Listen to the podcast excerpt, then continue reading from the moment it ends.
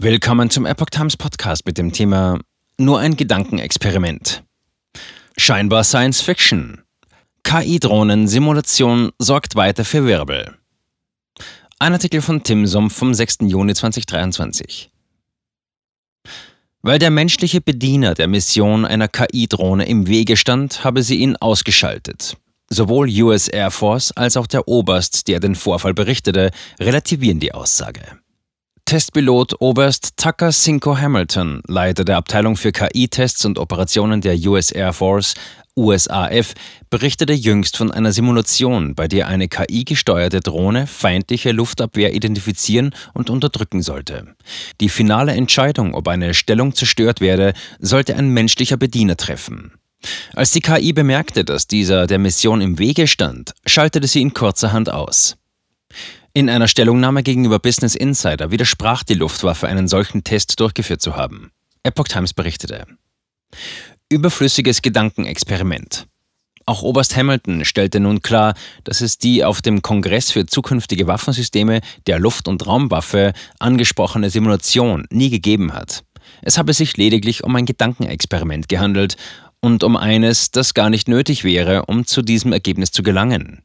Die Royal Aeronautical Society hat ihre Veröffentlichung der Konferenz entsprechend aktualisiert. Dort heißt es, Zitat, Oberst Hamilton gibt zu, dass er sich in seiner Präsentation falsch ausgedrückt hat und dass es sich bei der Schurken-KI-Drohnensimulation um ein hypothetisches Gedankenexperiment von außerhalb des Militärs handelte.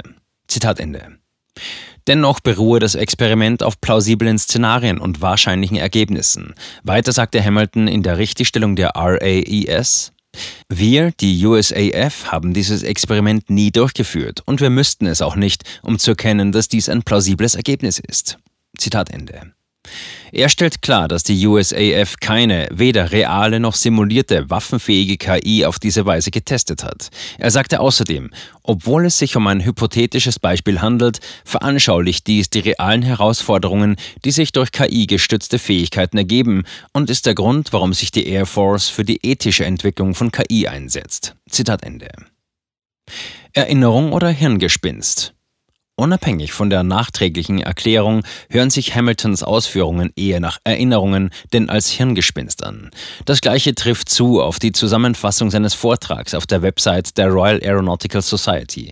Darin ist die Rede von einem Beispiel, das wie aus einem Science-Fiction-Thriller entnommen scheint. Sowohl die scheinbare Science-Fiction als auch die Wortwahl Hamiltons in den zitierten Passagen sprechen dabei deutlich für ein reales Erlebnis.